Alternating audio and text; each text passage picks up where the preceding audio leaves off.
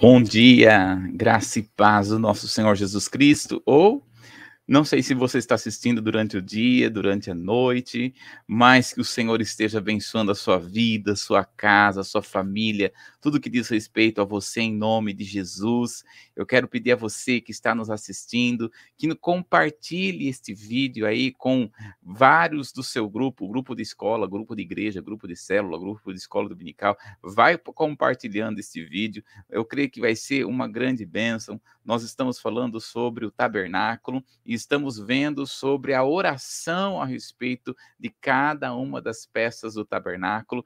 E aquele que tem, aqueles que têm nos acompanhado, eu tenho certeza que têm descoberto coisas preciosas vindo da parte do Senhor Jesus Cristo. Então, nesse momento, compartilhe esse vídeo, curta a nossa a, a, a página, o canal aqui da comunidade de Templo Vivo, e eu tenho certeza que o Senhor é, está abençoando a sua vida. É, quem está conosco aqui é a nossa irmã Angélica. Bom dia, Angélica. Deus abençoe você. Bom dia, Bruno. Graças e paz.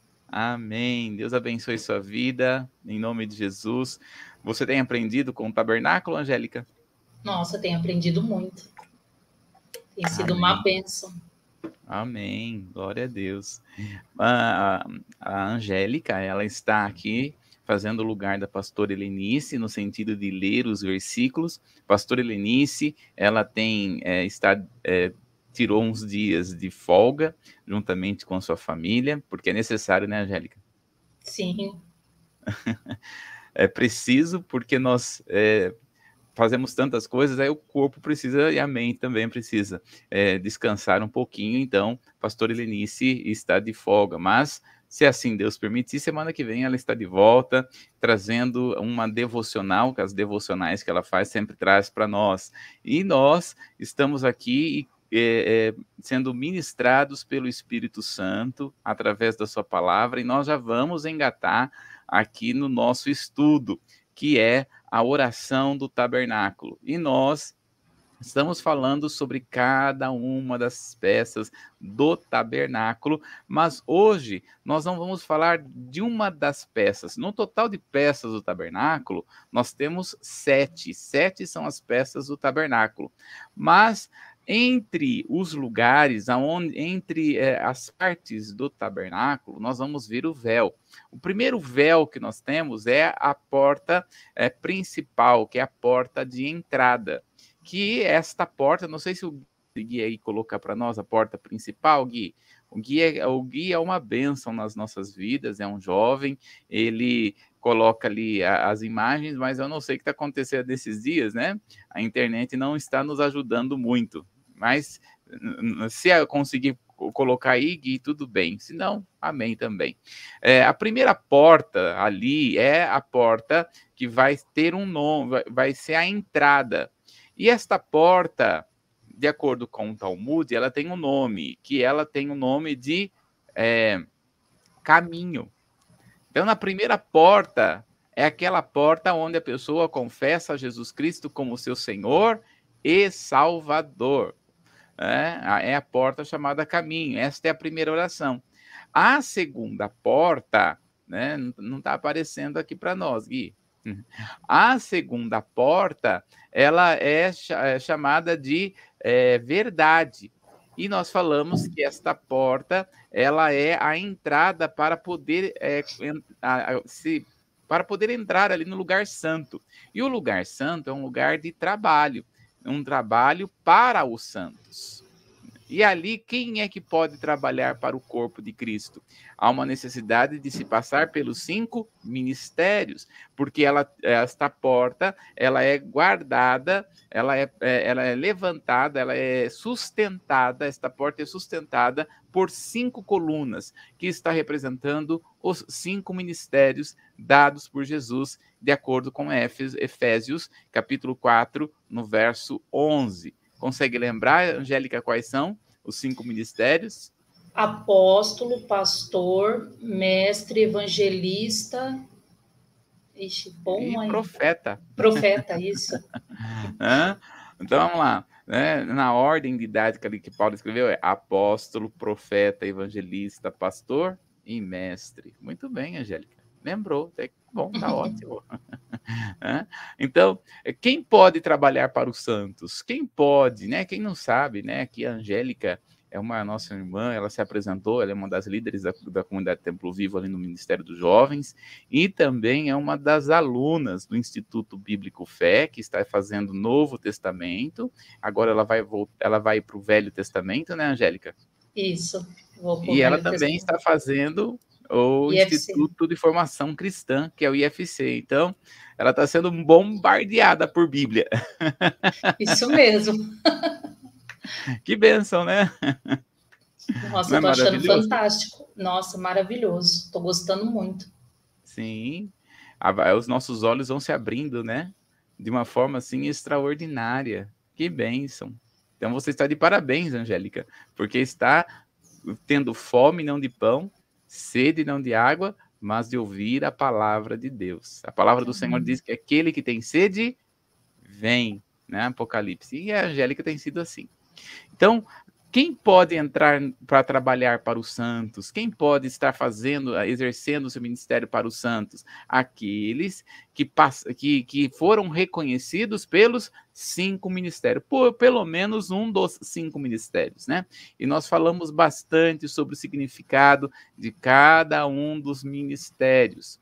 E agora nós vamos entrar na terceira porta, que é o terceiro e último véu e o que nós chamamos da oração do véu. Será que vai entrar agora, Jesus? Não entrou, né? Não entrou. É, os técnicos aí têm que dar uma ajustada, acho que em alguma coisa aí. A oração do véu. E esta porta, ó, a primeira porta se chamava caminho. A segunda porta se chamava verdade. Você imagina, Angélica, qual que é a terceira porta? O nome dela? Vida. Muito bem. você sabe que a porta se chama vida? Porque quem disse isso?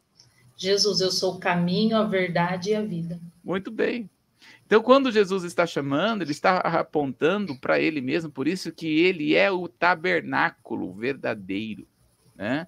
O tabernáculo real. Então, quando nós estamos falando sobre a oração do terceiro véu, esta oração é para nós entrarmos na vida. Então, nós vamos ter no tabernáculo o átrio, o lugar santo e o santo dos santos. Para então sair, para poder entrar no átrio, passa-se pela porta vida. Para poder se entrar no lugar santo, passa-se pela porta o caminho. E para poder entrar no Santo dos Santos, passa-se pela porta chamada vida. Porque é no Santo dos Santos que nós temos realmente vida. O átrio simboliza o corpo, o lugar santo simboliza a alma, e o Santo dos Santos simboliza o espírito do homem. Então, quando nós estamos falando aqui sobre estas portas, nós estamos falando também do homem, porque o homem, ele é espírito, alma e corpo. Então, vamos estudar aqui um pouquinho sobre este terceiro véu. Vamos para Êxodo, capítulo 26, do verso 31 ao verso 32. Faça uma cortina de tecido feito de linho fino e de fios de lã azul, púrpura, vermelho e bordada com figuras de querubins. Pendure essa cortina em quatro postes de madeira de acácia revestido de ouro, que terão prendedores de ouro e serão fixados em quatro bases de prata. Muito bem. Então, quando nós estamos falando do, desse véu, de acordo com esse véu, é, existem alguns autores que dizem que este véu ele tinha um palmo de espessura. Um palmo de espessura. Né? Então, não é uma cortininha. Né? É um véu robusto. É um véu forte, né? Um palmo de espessura, minha mão tem um palmo, olha só o quanto. Vou colocar aqui, né? Mais ou menos esta espessura de véu. E este véu, este véu era feito de linho fino, bordado, branco, de azul, púrpura e carmesim. É, e as figuras eram as figuras de querubim. O fato de haver figuras de querubim significa que Deus se manifesta ali e é extremamente glorioso e santo. Então, nas, nesta a figura do querubim, ele está apontando assim: ele é santo. Quando você se adentrar, agora você vai entrar num lugar muito mais é, íntimo com Deus. Você vai entrar num lugar de santo dos santos. Então, quando nós estamos falando deste véu, ele tem esta espessura. E quando nós observamos a palavra do Senhor, dá uma olhadinha em Mateus, no capítulo 27, versos 50 e 51. Mateus, capítulo 27, versos 50 e 51. Aí Jesus deu outro grito forte e morreu. E então a cortina do templo se rasgou em dois pedaços, de cima até embaixo, e a terra tremeu e as rochas se partiram. Olha, já pensou? Ah, esse véu era extremamente grosso. Quando Jesus dá um grito, né, ele vai dizer: Senhor, está consumado. Quando ele diz que está consumado, uh, dá uma olhadinha no verso. Tem o verso 52 aí? O 52. Os túmulos se abriram e muitas pessoas do povo de Deus que haviam morrido foram ressuscitadas. Muito bem. Olha só, coisas começam a acontecer aqui, no, é, que até pessoas que estavam mortas, Jesus morreu, mas as pessoas que estavam mortas, elas ressuscitaram. Né? Quando nós olhamos aqui a palavra do Senhor, lê para nós também o verso, o verso, o verso 54. É esse que o verso que eu quero ver. Mas aqui, Jesus morreu e pessoas ressuscitaram. Já pensou que coisa extraordinária? Né? A Bíblia não fala quem são essas pessoas. Mas algumas Bíblias chamam essas pessoas até mesmo de santos. Então, possivelmente, são pessoas que estavam. Hum, hum, quando a Bíblia fala de pessoas santas, muitas pessoas correlacionam santos como sendo homens como Abraão, Isaac, Jacó. Mas são pessoas que são chamados de santos porque possivelmente eh, morreram na época de Jesus e acreditaram em Jesus. É nesse sentido, né? Vamos lá para o verso 54. O oficial do exército romano e seus soldados que estavam guardando Jesus viram o terremoto e tudo o que aconteceu, e então ficaram com muito medo e disseram: De fato, este homem era o filho de Deus. Muito bem. Então, quando nós olhamos aqui esse texto, eles o véu se rasga, né? O véu vai se rasgar. E aí o centurião, observando tudo que está acontecendo ali, porque né, muita coisa está acontecendo, ele vai dizer: Este é o Filho de Deus. Então, esta carne, é, é, aliás, este véu está simbolizando Jesus, eh, simboliza a carne de Jesus sendo rasgada naquele dia da crucificação. Olha o que Hebreus, no capítulo 10, verso 19 e 20, está dizendo. Jesus, queridos, está lá na cruz do Calvário, ele diz: Em ti, Senhor, entrego o meu espírito. O véu é rasgado naquele momento, de alto a baixo, não é de baixo. Né? Olha só, é, ele vai dizer aqui, é, eu estou aqui com a minha Bíblia aberta no verso 51. Ele vai dizer que as, uh, o véu se rasgou em duas partes, de alto a baixo, não de baixo para cima, de cima para baixo. O véu se rasgou. O que significa este véu? Olha o que Hebreus 10, 19 e 20 vai dizer. Por isso, irmãos, por causa da morte de Jesus na cruz, nós temos completa liberdade de entrar no lugar santíssimo, por meio da cortina, isso é, por meio do seu próprio corpo, ele nos, nos abriu um caminho novo e vivo. Olha só que coisa tremenda pela carne, pela crucificação de Jesus na cruz do Calvário, é, e é pela carne dele que é rasgada, o véu foi rasgado. O que, que está acontecendo aqui agora? Podemos entrar no Santo dos Santos. Antigamente, quem entrava no Santos dos Santos era apenas o sumo sacerdote, uma vez no ano na festa do Yom Kippur, na festa da expiação.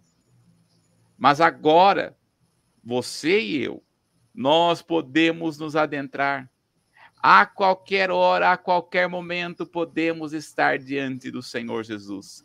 Porque Jesus, ao morrer, a sua carne foi rasgada e isso foi simbolizado pelo véu. Eu não sei, Angélica, se você conhece uma música, ela é bem antiga, né? Mas diz assim: o véu que separava, agora não separa mais. Conhece? Conheço. Então tá bom, ainda bem. é? Olha só, havia uma, um véu que separava, agora este véu não nos separa mais. Podemos nos achegar na presença do Senhor. Podemos, ele tem um caminho, né, pelo sangue vivo, um novo caminho para se chegar ao Senhor. Jesus quebrou toda a separação e agora nós podemos nos achegar perante a Ele, podemos adorar ao Senhor. Por que, que nós podemos orar? Por que, que nós podemos nos render ao Senhor? Porque este véu está quebrado. Nós podemos nos render. Por isso, meu irmão, minha irmã, o que, que você está fazendo aí, esperando para orar. Começa a crer que Deus está fazendo coisas impossíveis na sua vida. Creia, Deus é poderoso. Na palavra do Senhor, em é, é, Marcos capítulo 11, no verso 24. Lê para nós, Angélica. Marcos capítulo 11, no verso de número 24. Olha o que Jesus tem para nós. Nós, vamos, nós batemos muitos nesse texto de Marcos 11, 24. Por isso, por isso eu afirmo a vocês: quando vocês orarem e pedirem alguma coisa, creia que já a receberam e assim tudo lhes será dado. Ah, você crê nisso, Angélica? Amém. Mas você crê mesmo? Amém. Então você crê que nós podemos pedir e Deus vai responder. É por isso que eu quero dizer para você: se você tem algum pedido de oração aí, meu irmão, que está nos assistindo, coloque o seu pedido de oração. Nós vamos orar no final desta live. E nós cremos que Deus está respondendo. Nós temos já testemunhos que Deus está fazendo coisas sobrenaturais, porque nós estamos é, alinhando a nossa fé e Deus está agindo, e é no nome do Senhor Jesus que nós podemos dizer que esta dor de cabeça que talvez muitos estão sentindo aqui, final de ano, tem tanta coisa para fazer, tem tanta coisa para correr atrás, na autoridade que é residente em Cristo, essa dor de cabeça, essa dor no estômago, de preocupação, de ansiedade, nós tá, declaramos, está cancelada, repreendida em nome de Jesus. Porque há poder do Senhor Jesus. Tudo quanto Jesus está falando, olha, ele é o mesmo ontem, hoje será eternamente. Se ele diz que tudo quanto nós pedimos ao, pedimos ao Senhor no nome dele, crendo, recebemos. É assim que nós vamos ser. Só que muitas vezes nós não recebemos no nosso tempo, mas no tempo do Senhor. Deus, né? Tem uma música que a, a Nilzete canta, sempre eu lembro, né? Quando, que é da Renascer Praise. Uh, ela vai dizer: Jesus, plano melhor, nunca chega atrasado. Ó, Jesus não chega atrasado, mas adiantado também ele não chega, não.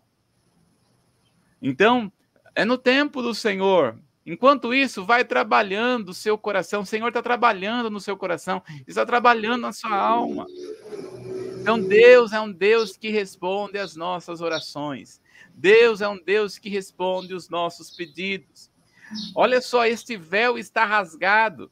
Dá uma olhadinha aí em Efésios, capítulo 2, do verso 11 ao 16. Efésios, capítulo 2, do verso 11 ao verso 16. E o passarinho está cantando, está louvando ao Senhor aqui. Aleluia. Olha aí, ó. Ele tá fazendo visita aí ou é da irmã mesmo, da irmã Vilma? Tá dando pra ouvir algum passarinho? Ah, você não tá ouvindo, não? Não. Eu tô ouvindo aí o passarinho. Ah. Efésios 2? Efésios, capítulo 2, do verso 11 ao 16.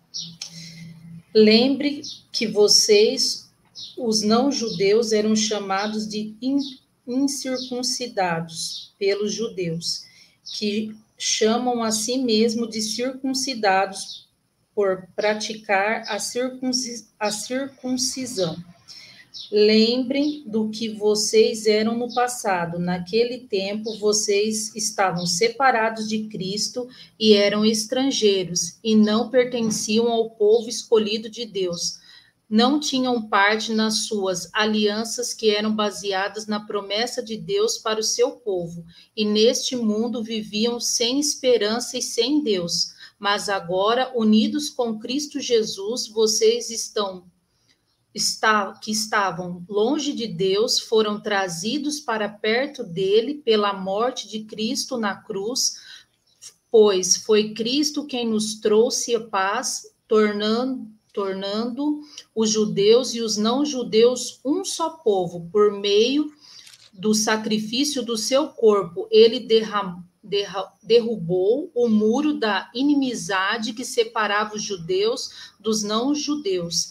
Ele acabou com a lei juntamente com seus mandamentos e regulamentos, e todos os dois povos foram um só povo, novo e unido com ele. Foi assim que ele trouxe a paz. Pela sua morte na cruz, Cristo destruiu a inimizade que havia entre os dois povos. Por meio da cruz, ele nos uniu em um só corpo e os levou de volta para Deus.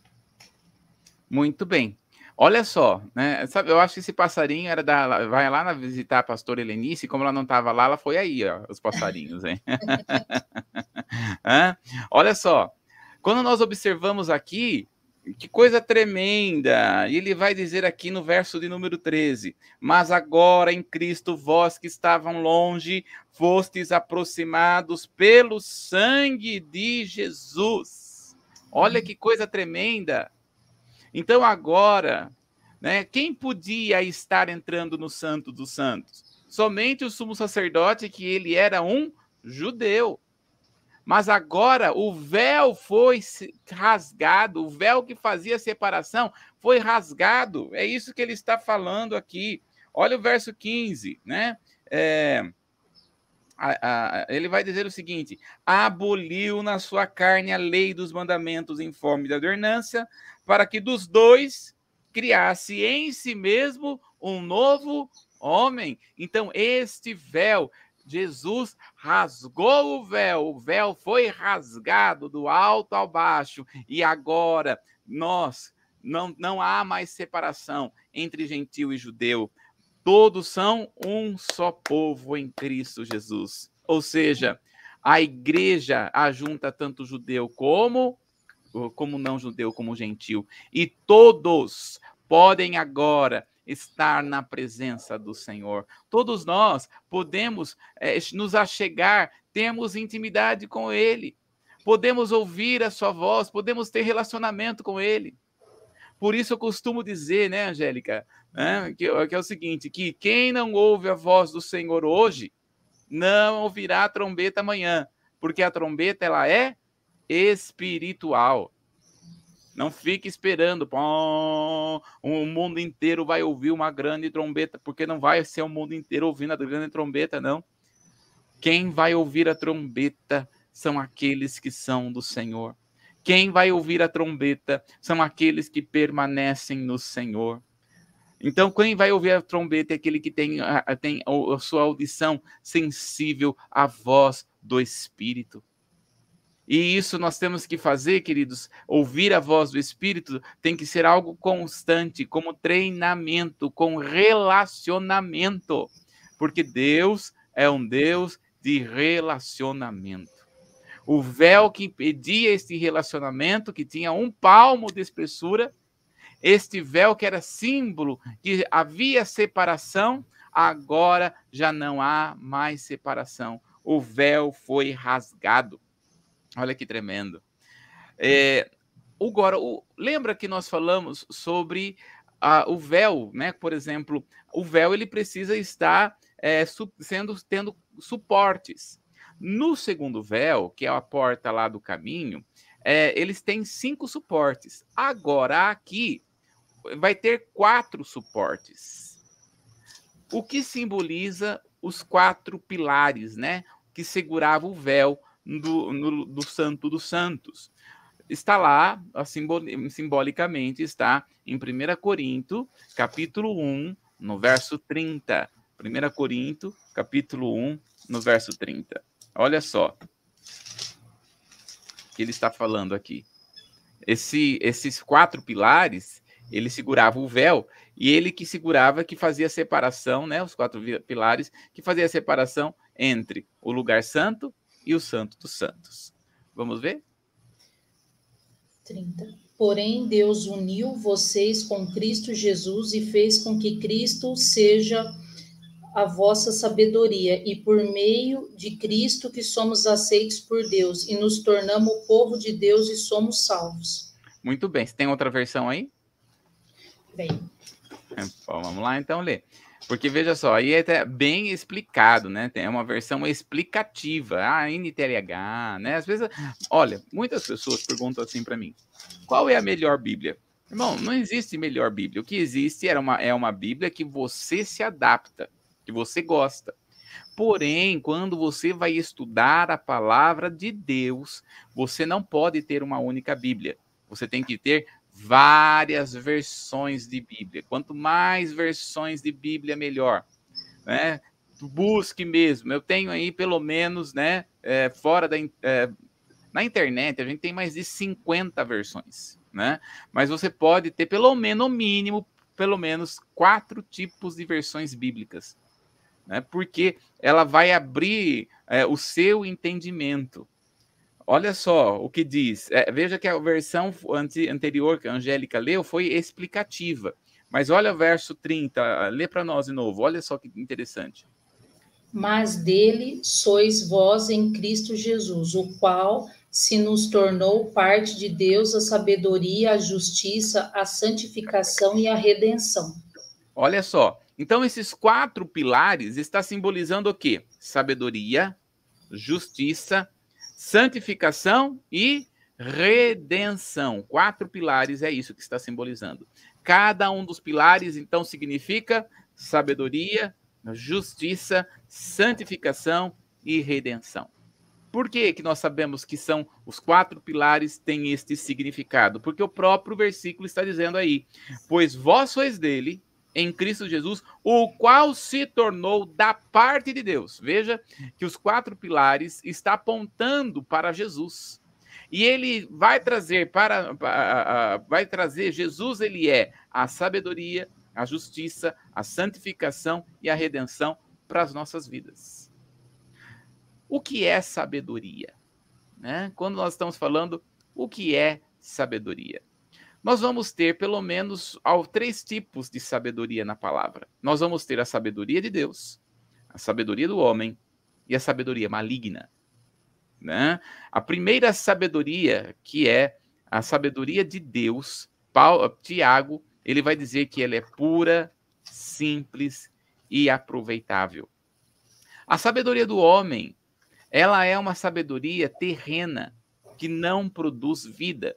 E a sabedoria do diabo é uma sabedoria maligna, que não vai trazer vida em Deus, né? Ao contrário, vai levar a pessoa para o mundo, para o cativeiro, para o inferno. É uma sabedoria que vem do inferno. Agora, a palavra sabedoria significa a arte de saber viver. Qual tipo de sabedoria você tem vivido? Será que é a sabedoria que vem da palavra Será que é a sabedoria que vem do mundo ou será que é a sabedoria maligna? Então, quando nós estamos falando desta sabedoria, nós estamos falando, da, ele está dizendo aqui em 1 Coríntios 1,30, mas vós sois deles em Cristo Jesus, o qual se tornou da parte de Deus sabedoria. Quem é a sabedoria para nós, para a palavra? O próprio Cristo. Provérbios, que é o livro da sabedoria, ele vai dizer: procure a sabedoria como quem procura a prata e o ouro. Então nós devemos procurar a Jesus que nos dá a forma de nós podermos viver nesta terra. Ele vai nos direcionar a maneira de nós vivermos nesta terra. Amém? Então, ele vai nos ensinar, vai nos guiar. Agora, Jesus não é apenas da parte de Deus a sabedoria, mas também a justiça. O que é justiça? justo, né? Justiça é aquele que é justo. E justo, de acordo com a palavra, é naquele que não tem pecado. Esse é o, justi é o justo. Aquele que não tem pecado. E Jesus se tornou pecado em nosso lugar para que nós sejamos santos. Costumo dizer: você não é um santo, você não é um pecador lutando para ser santo, mas você é um santo que luta contra o pecado. É esse o propósito. Mas também ele faz para nós a santificação. A santificação é algo que Deus está fazendo na sua alma. O seu espírito ele já é santo. Presta atenção. Você não vai ser mais santo lá no céu do que aqui na terra. Porque você, no seu espírito, você já é santo. Você não é uma alma. E você não é um corpo. Você é um espírito. E o seu espírito já é santo. Agora nós temos uma alma. E nós costumamos dizer: a nossa alma é uma arma. Né? então, a sua alma está no processo de santificação. E o seu corpo será santo no dia do arrebatamento da igreja. Então, no seu espírito você é santo, a sua alma está se santificando e o seu corpo será santo. Então, por isso que ele vai trazer aqui para nós que Jesus é a santificação. Porque ele está trabalhando no nosso, na nossa alma, ele está trabalhando no nosso coração. Ele nos santifica. Presta atenção. Você não é santo porque não peca. Você é santo porque o Espírito Santo habita em você. Amém? Não é tremendo isso, Angélica? Amém. Sim. E olha só, e ele é santificação e ele é redenção. O que é redenção? Redenção é quando alguém é, é escravo e vem uma pessoa e paga a liberdade daquele escravo. É isso que Jesus fez por nós. Ele nos redimiu. Nós éramos escravos do pecado, do mundo e do diabo, mas Jesus veio e pagou o preço por você. Agora, quando nós olhamos que, que, que pra, Jesus pagou para quem? Hein, Angélica? Para quem que Jesus pagou? Né? Porque muita gente pensa que Jesus pagou para o diabo, né? Tanto é, dá uma olhadinha comigo em Colossenses, né? Olha só que muitas pessoas acabam pensando. Colossenses capítulo 2, do verso 13 ao 15. Olha só. Colossenses, capítulo 2, do verso 3, do 13 ao 15. Olha só que tremendo que está escrito esse versículo. Colossenses 2? 13. Isso, do 13 ao 15.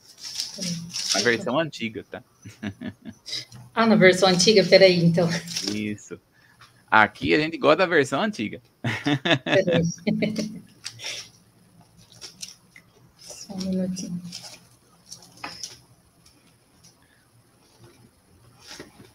Olha só, vai, e você Isso. também pode ir anotando aí, né? Ah, você que quer os slides depois, eu ainda estou fazendo os slides, mas você que quer depois os slides, você pode pedir que eu mando para você, tá bom? Colossenses 2. Do 13 ao 15. Tá. A vós estando mortos pelos vossos deleitos e pela incircuncisão da vossa vossa carne, vos deu vida juntamente com ele, tendo-vos perdoado de todos os vossos delitos, tendo cancelado o escrito de dívida que era contra vós e que estava e não, peraí, é, tendo cancelado o escrito de dívida que era contra vós e que constava de ordenanças, o qual nós éramos contrário, removeu inteiramente, cravando na cruz e tendo despojado os principados e potestades, os exibiu abertamente, triunfante deles na mesma cruz. Veja só que Jesus ele nos redimiu. O que é redimiu? Pagar a conta. Agora, para quem, para quem o homem é, estava devendo? Para quem que nós estávamos devendo? Não era para o diabo. A palavra diabo significa acusador. Qual que é o propósito do, do diabo? Nos acusar, né? Fazer ali o papel de acusação. Ele vem nos acusar. Olha, você está devendo, você está devendo. Então Jesus vem, pega o escrito de dívida que era contra nós e crava na cruz o Calvário. Para quem o homem estava devendo? Não era para o diabo, era para Deus. E olha só que coisa tremenda. Né? O homem não tinha que pagar, não tinha condição de pagar para Deus. Então o que, que Deus vai fazer? Ele mesmo vai pagar a conta que o homem tem com ele. Olha que coisa. Já pensou assim, Angélica? Né? Imagina que a, a, acontece de nós estarmos devendo para alguém e de repente a pessoa fala assim: Olha, aqui está o dinheiro para você me pagar. Aí você pega, está pronto, está pago. Que coisa poderosa, não é verdade? Então é isso que Jesus fez para conosco. Nós estávamos devendo para o próprio Deus e o próprio Deus vem e paga a dívida porque nós era impossível para o homem pagar. É impossível o homem pagar. Então Jesus pagou a nossa dívida.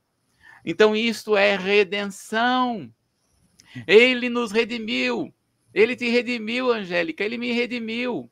Nós podemos ter uma novidade de vida em Cristo Jesus. Olha que coisa poderosa. Então, quando nós estamos falando dessas quatro pilares, voltando, quais são os quais são aí os quatro pilares, né? Tá aí em 1 Coríntios, capítulo 1, no verso 30, né? Vamos trazer aqui que, olha lá, sabedoria, justiça, santificação e redenção. É isso que significa os quatro pilares. Amém?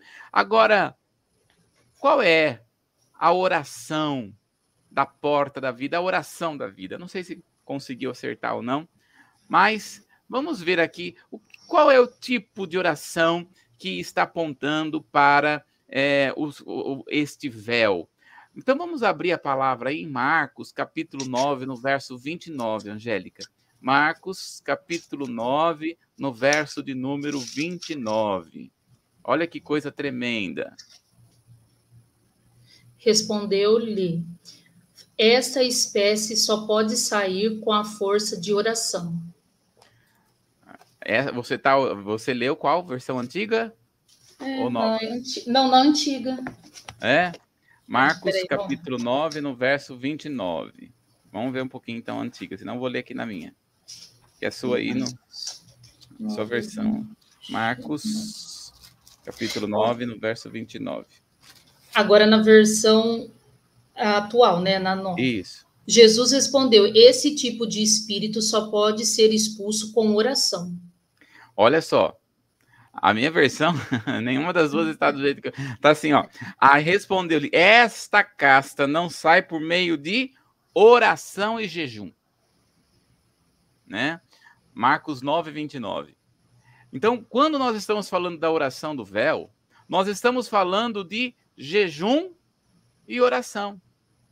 Então, para você entrar no nível de viver no nível de, de viver no espírito, porque até então nós estamos falando sobre oração, a oração de cada uma dessas partes. Agora, quando chega para você entrar no nível de você poder viver no espírito, há uma necessidade de você orar e jejuar. Porque a oração tem um, tem um efeito. O maior efeito da oração é a quebra da carnalidade. O jejum, ele não é uma troca o jejum é o meio pelo qual você consegue adentrar para viver a situação difícil que você está vivendo, mas entrar a viver a situação por meio do Espírito. Porque tem situações que nós não vamos resolver pela nossa mentalidade, tem situações que nós não vamos viver pela nossa capacidade, tem situações que nós não vamos resolver pela nossa, é, pelos nossos treinamentos, tem situação que nós vamos resolver apenas através de jejum e oração. Então, quando você entra em jejum e oração, você está entrando para viver no Espírito. Para você entrar no Santo do Santo, você só vai entrar regi nas regiões espirituais se você começar a disciplinar o seu corpo a entrar em jejum. O que é um jejum? Nós temos pelo menos três tipos de jejum. Nós vamos ter o jejum total, o jejum parcial e o jejum é, específico. Então, por exemplo, o que é o jejum total? É quando você realmente não come o dia inteiro, né? Eu vou tirar esse dia de jejum. Se você vai fazer isso, muita gente fala assim: ah, eu vou ficar sem, sem comer o dia inteiro e vai trabalhar. Pelo amor de Deus, não faça isso. Se você vai ficar jejum o dia inteiro, é jejum e oração. Jejum e oração. Ah, vai ficar o dia inteiro sem comer, vai trabalhar? Você vai ficar irritado, nervoso, com fome, com bafo que ninguém vai aguentar. Então, o que você tem que fazer? Jejum e oração entra no seu quarto e fica o dia inteiro em jejum e oração. É esse o propósito de Deus. Aí você pode fazer o jejum parcial. O que é o jejum parcial? Você vai entrar no seu quarto, vai ter, ah, Senhor, agora eu vou tirar o café da manhã. Eu não vou comer o meu café da manhã, mas eu vou pegar este tempo da parte da manhã inteira e eu vou orar, jejuar, ler a palavra. E aí depois você sai desse jejum e vai almoçar.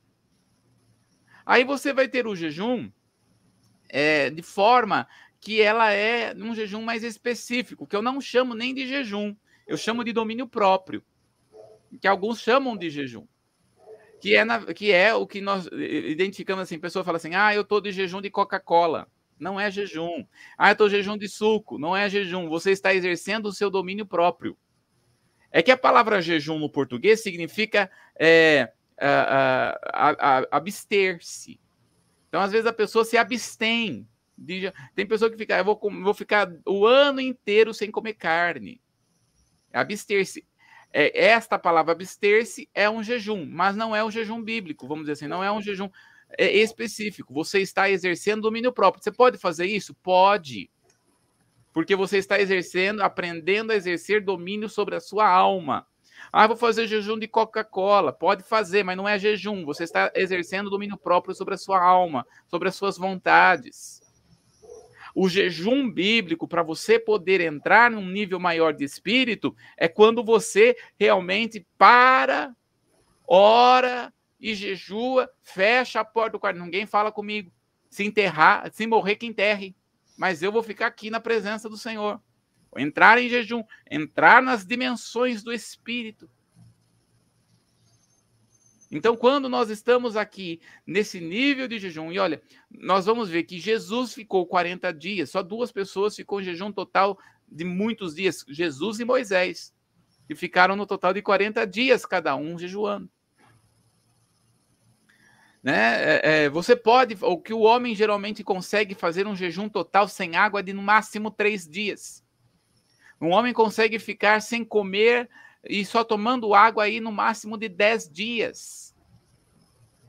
Agora, eu já conheci uma pessoa, né, que ele já ficou num total de seis meses sem comer absolutamente nada, só tomando líquidos. Eu não recomendo mas ele disse que quando, ele, quando o Senhor deu direção para ele, porque ele sentiu da parte de Deus em fazer isso, ele entrou numa dimensão sobrenatural de espírito, a ponto de conseguir reconhecer as coisas do espírito. Agora, há uma direção de Deus para você fazer isso. Agora, quando nós olhamos para a palavra, Jesus não ordenou que os seus discípulos fizessem jejum. Não há um registro bíblico ordenando o jejum. Você tem que jejuar. Não. Existe uh, na palavra do Senhor um aconselhamento para se fazer jejum. Então, quando, uh, quando você jejua, pode ter certeza, eu tenho essa experiência várias vezes de estar em jejum e o Senhor me levar numa dimensão muito maior do que eu imaginei. Que o Senhor nos leva a uma dimensão do Espírito. Você que está nos assistindo, nos ouvindo, eu pergunto: há quanto tempo você não jejua? E você quer uma dimensão maior, não tem como você entrar em uma dimensão maior se você não entrar no jejum. Às vezes, os problemas que estão acontecendo na sua vida é porque o Senhor está pedindo para você entrar em um novo nível de jejum e oração. Então, olha só, o jejum, quando nós estamos em jejum, buscamos ao Senhor e queremos entrar num nível maior de espírito, né, e estamos em jejum, o jejum, ele nos conduz ao louvor. Vamos abrir a palavra do Senhor em 1 Samuel, no capítulo 1. Olha só que coisa tremenda, Angélica. 1 Samuel, capítulo 1, o verso 7, o verso 12 e o verso 15. Olha só, nós vamos ver aqui Ana, né? 1 Samuel, a história de Ana, capítulo 1, o verso 7, o verso 12 e o verso 15. Isto acontecia anos após anos. Sempre que ia ao santuário do Senhor, Penina irritava tanto Ana que ela ficava só chorando e não comia nada. Olha só, quando nós olhamos aqui, parece-nos que, que Ana ela não comia porque estava triste. Mas a verdade é que ela entrava em jejum. Ela tinha tanta, tanto, tanto, tanta coisa na mente dela que ela falou: quer saber? Eu vou entrar em jejum.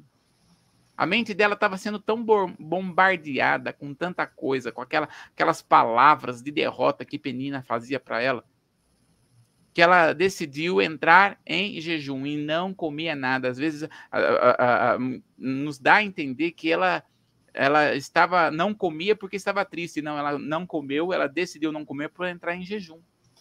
Olha aí o verso de número 12. Ana continuou orando ao Senhor durante tanto tempo que Eli começou a prestar atenção nela.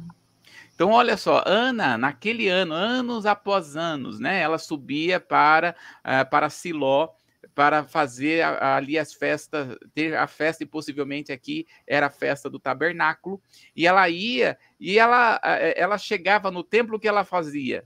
Oração. Então ela passava em jejum, ela estava em jejum, e ela já orava. E ela orava de qual, de qual maneira? De pouca maneira? Não. Ela berrava. Jejum e oração. Ela clamava ao Senhor. Ela buscava a presença do Senhor. Olha o verso de número 15. Senhor, respondeu ela, eu não estou bêbada, não bebi nem vinho e nem cerveja. Estou desesperada e estava orando, contando a minha aflição ao Senhor. Olha só. Ela não, não estava bêbada, portanto, ela não bebia, não estava bebendo, e possivelmente ela não estava comendo, ela estava em jejum. E ela foi ao, ao templo clamar ao Senhor. E olha só, quando nós vemos, então, ela buscava a presença do Senhor. E assim Deus é, viu a resposta. Olha só que tremendo. É, olha o verso 17. Não está aí, mas olha o verso 17 para nós, o capítulo 1. E então ele disse: Vá em paz, que o Deus de Israel lhe dê o que você pediu. Olha só que coisa tremenda. Ela estava em jejum e oração. E agora ele está recebendo uma palavra de autoridade espiritual. Vai em paz, que o Senhor vai te conceder aquilo que você pede. Como que ela estava? Em jejum e oração. Porque existem situações que nós só conseguimos enfrentar por meio de jejum e oração. Ou você que está nos assistindo não percebeu isso ainda? Jejum e oração. Jesus enfrentou ao diabo como? Com jejum e oração. Se Jesus, que é Jesus, enfrentou o diabo com jejum e oração, quanto mais nós.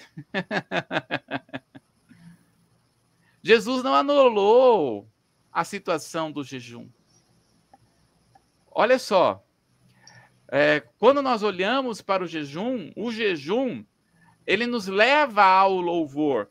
Dá uma só olhadinha aí, quando então estava lá Ana, é, recebeu, estava em oração, em jejum, e agora ela entra, nas ela entra na dimensão do Espírito. Dá uma olhadinha em, em 1 Samuel capítulo 2, verso 1. Só lê o verso 1 para nós. Então Ana orou assim: Ó Senhor Deus, encheu o meu coração de alegria por causa do que ele fez, e eu ando de cabeça erguida, estou rindo dos meus inimigos e me sinto feliz pois Deus me ajudou. No capítulo 2, do verso 1 ao 11, Ana começa a fazer um hino. Então, o louvor, o jejum e a oração nos leva a louvar ao Senhor, a adorar ao Senhor em espírito. Então, você que pode, claro que existem pessoas que os médicos não recomendam fazer o jejum, por exemplo, os diabéticos não podem fazer, não podem ficar muito tempo sem comer. Então, respeita a sua debilidade, né? Não significa que Deus não vai levar você a uma dimensão espiritual. Você pode fazer um jejum de outra coisa, como por exemplo, o jejum de fofoca, o jejum de crítica. É domínio próprio. Você está pegando a sua alma para entrar no Santo dos Santos. Você não pode ficar, de, de, ficar sem comer, então, mas você pode fazer um jejum de fofoca, ou jejum de crítica. Olha que maravilha. Eu costumo dizer que o jejum que, eu, que, eu, que, Deus mais trabalhou comigo foi quando eu estava orando e o Senhor falou: fica três meses sem se olhar no espelho. Eu tinha 17 anos de idade. Se fala para um menino de 17 anos de idade, não se olha no espelho, não se faça um jejum para não se olhar no espelho, meu irmão fica desesperado. Porque 17 anos a gente fica olhando o cabelo, fica se vendo, né? e Deus trabalhou isso em mim. Agora, é, é, são tipos de jejum, é um tipo de jejum, é um tipo de estabelecimento de domínio próprio. Qual é o propósito? Carna, quebrar a carnalidade. O jejum tem o propósito de quebrar a carnalidade. Jesus morreu na cruz, o Calvário, o véu foi rasgado, a carnalidade foi quebrada. Agora nós temos que quebrar a nossa carnalidade do nosso coração. Dá uma olhadinha em Filipenses capítulo 3, no verso 19. Filipenses 3, 19.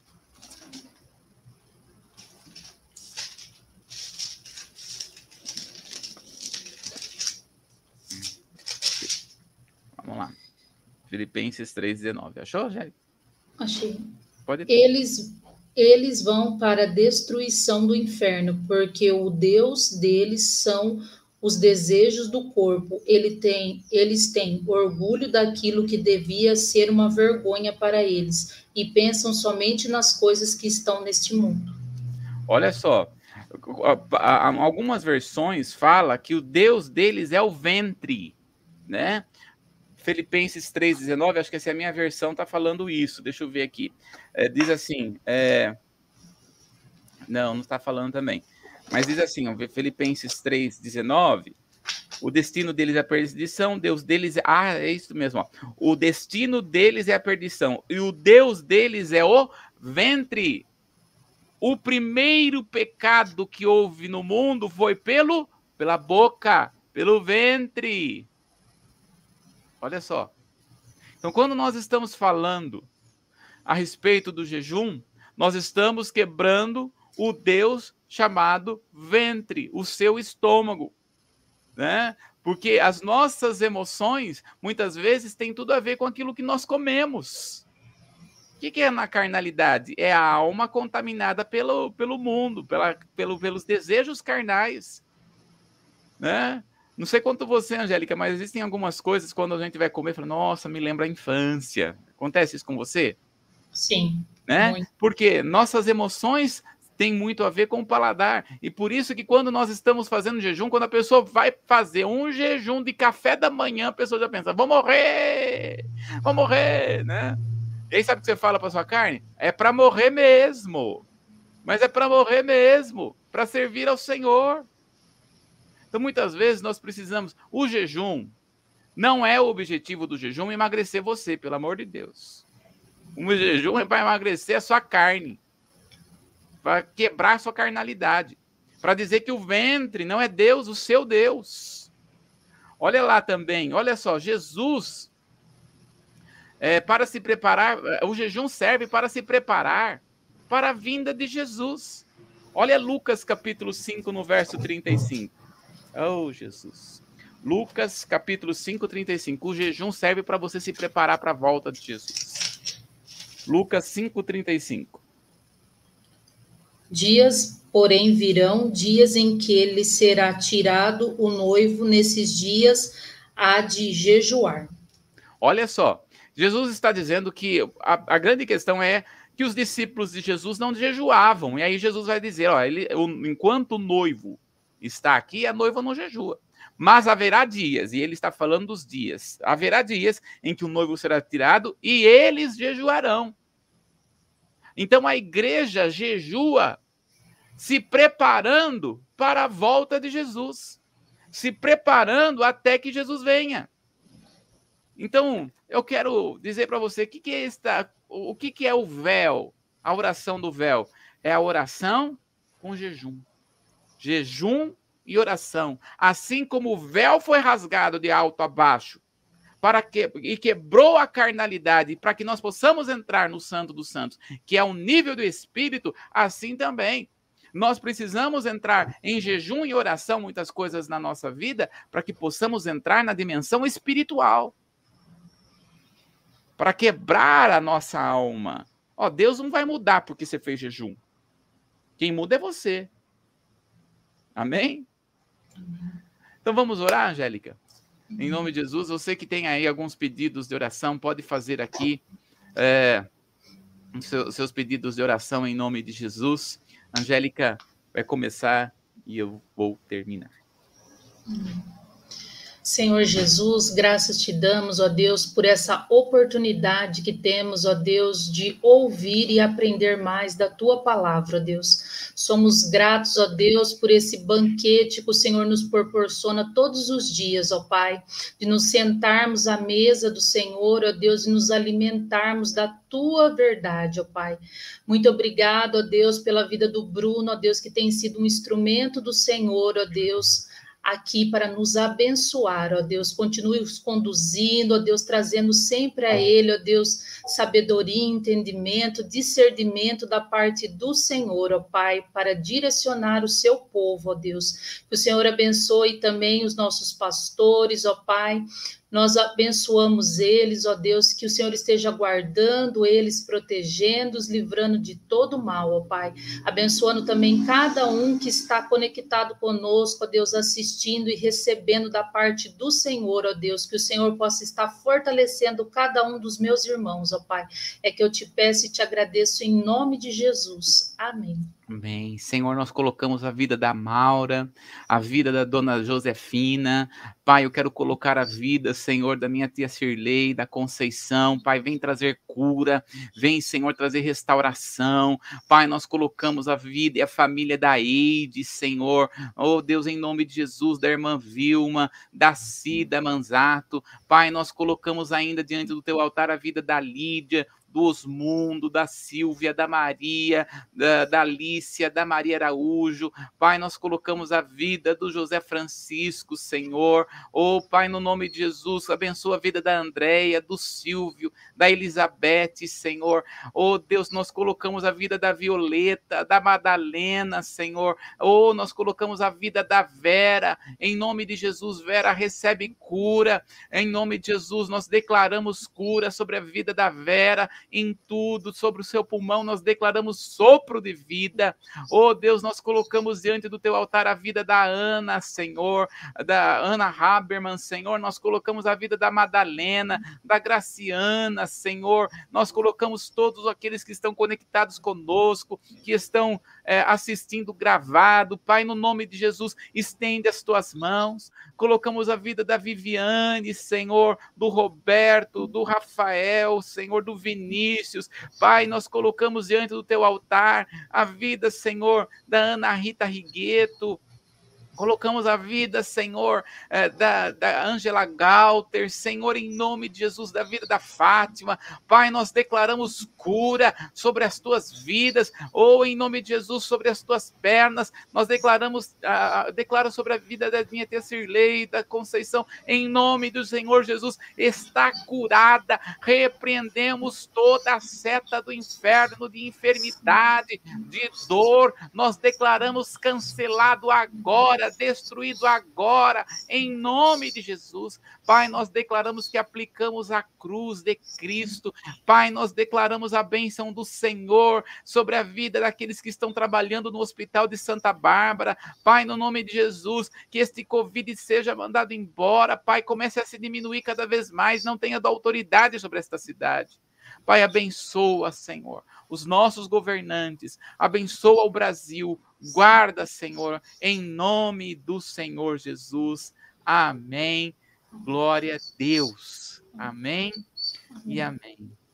Deus abençoe você, em nome de Jesus. Você que está aqui, nós estaremos no final de semana. Tem culto de jovens? Não. Não? Mas nós vamos estar no culto de domingo. Você é o nosso convidado a estar assistindo o culto de domingo, que será poderoso, tremendo. Deus falará tremendamente ao nosso coração em nome do Senhor Jesus, nós colocamos a Armandida também diante do altar de Deus, para que ela seja curada e restaurada, irmã, em nome de Jesus. É, e você é o nosso convidado para estar é, conosco nesse final de semana, preferencialmente presencial.